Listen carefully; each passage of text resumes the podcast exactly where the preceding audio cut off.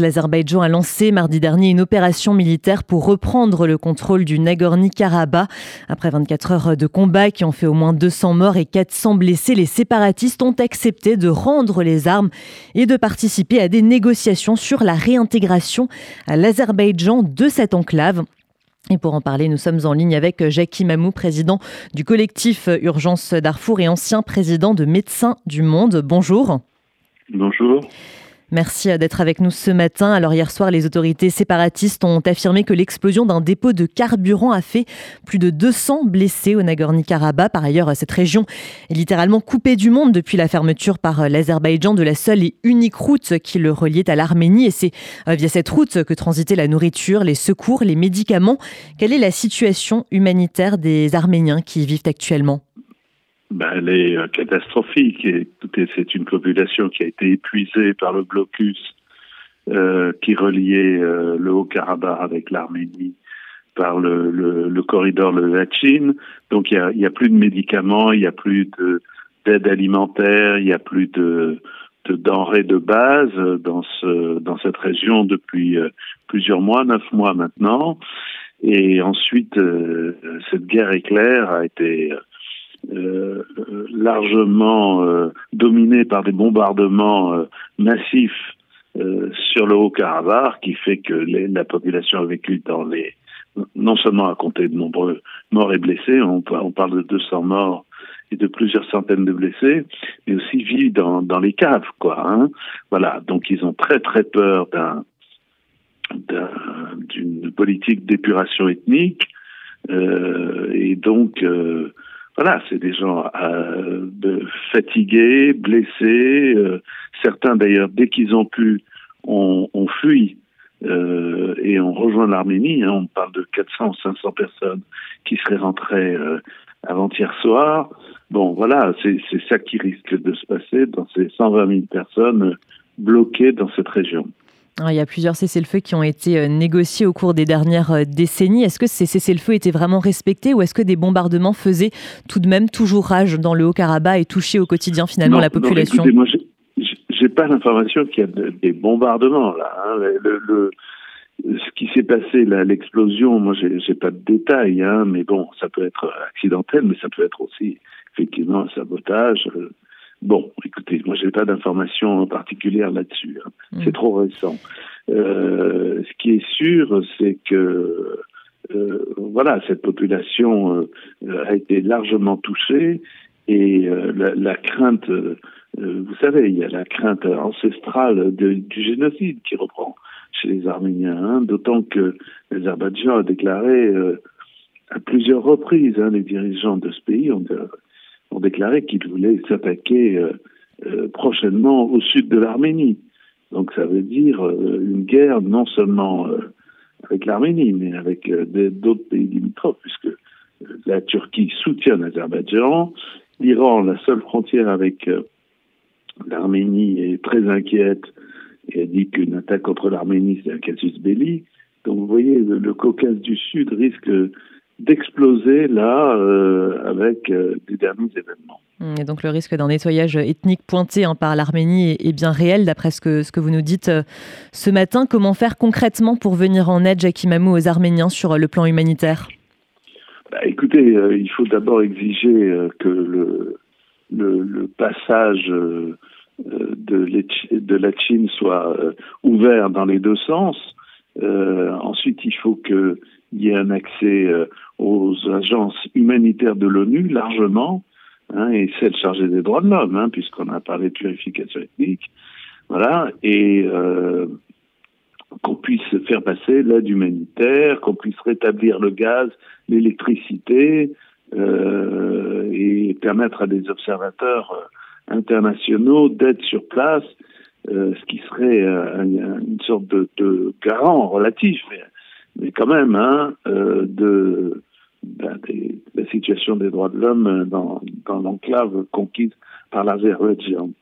Alors, au sujet des humanitaires, la situation actuelle semble aussi source de division entre ceux qui, comme vous, parlent, prennent des positions, et puis, d'un autre côté, entre guillemets, les, les silencieux, j'ai envie de dire. C'est pour cette raison qu'on ne trouve pas de mobilisation de la part de, de grands acteurs au niveau de ce conflit Oui, peut-être. Hein, peut-être que euh, L'Europe occidentale, vous savez, est, dans une position très inconfortable, hein, c'est-à-dire que les, les, opinions publiques sont plutôt en faveur de la protection des Arméniens, euh, alors que la communauté européenne a signé des accords gaziers avec euh, avec l'Azerbaïdjan, ce qui lui lie les, les mains, donc d'une certaine manière, parce que c'est un accord stratégique hein, pour euh, être une alternative au gaz russe.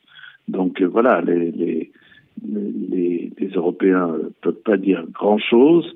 Le président Macron a fait des déclarations, mais c'est tout. Hein, euh, il faudrait une politique diplomatique beaucoup plus offensive, euh, en parler, euh, demander une, des réunions du Conseil de sécurité, demander euh, aussi l'accès à des experts indépendants pour pouvoir monitorer un peu ce qui se passe sur place. Il faudrait que l'aide humanitaire soit massive. Voilà, des choses comme ça. Les, les Américains non plus, ils font quelques paroles et, ils bougent pas. Hein. Euh, en réalité, beaucoup de choses dépendent des Russes, euh, puisque la, la, Russie est censée être dans une alliance euh, militaire avec l'Arménie. Mais là encore, Poutine veut, d'une part, à la tête à l'Ukraine, et d'autre part, bon, il entend punir un peu les, les, les velléités d'émancipation de l'Arménie de, de, l'emprise qui date de l'Union soviétique. Hein. Euh, voilà, c'est une situation terrible parce qu'on a l'impression d'un abandon, encore une fois, des Arméniens. Euh, et euh, voilà, on, gesticule, mais on ne sait pas trop quoi faire. Quand on, quand on regarde les Arméniens, l'Arménie, mais aussi la, diaspora, on a parfois l'impression de voir un petit peu le, le Liban, c'est-à-dire un pays dont les dirigeants politiques se sont beaucoup trompés dans leurs alliances, une diaspora divisée et donc aussi une communauté internationale qui laisse aux humanitaires le soin de parler moral et aux grandes puissances de, de parler géostratégie. Est-ce que vous êtes d'accord avec cette analyse?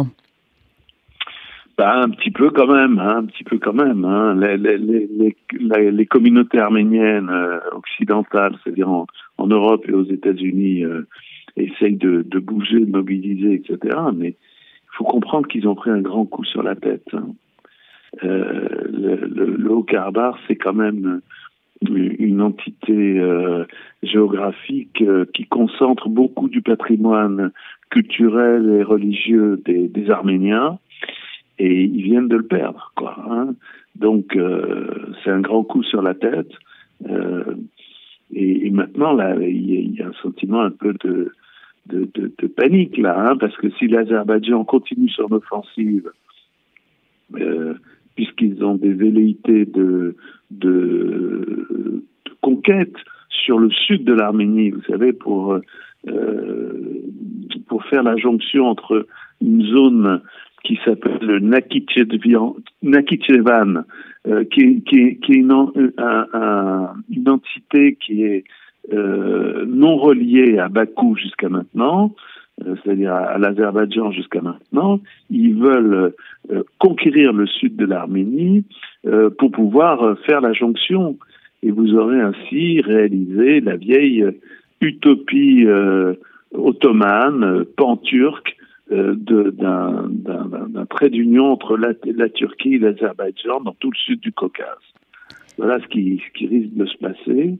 Euh, la situation est très grave. Je ne sais pas si du point de vue international on s'en rend compte, mais la situation est très grave parce qu'il y a des risques de guerre. Euh, je vous ai dit tout à l'heure, les Iraniens qui ont une frontière avec l'Arménie euh, ont déclaré que eux ne resteraient pas euh, l'arme à la bretelle si l'Azerbaïdjan intervenait dans cette zone. Bon, voilà. Donc c'est une situation très grave. Mais l'essentiel maintenant, c'est d'essayer de sauver et de protéger euh, ces 120 000 Arméniens qui vivent dans, dans une région maintenant qui a été conquise par l'Azerbaïdjan. Voilà, c'est ça le plus important. Merci beaucoup. En tout cas, on l'a bien compris. Merci beaucoup, Jackie Mamou, pour euh, toutes ces précisions. Je le rappelle, vous êtes donc président du collectif Urgence Darfour et ancien président de Médecins du Monde. Merci beaucoup et très bonne journée à vous. Au revoir.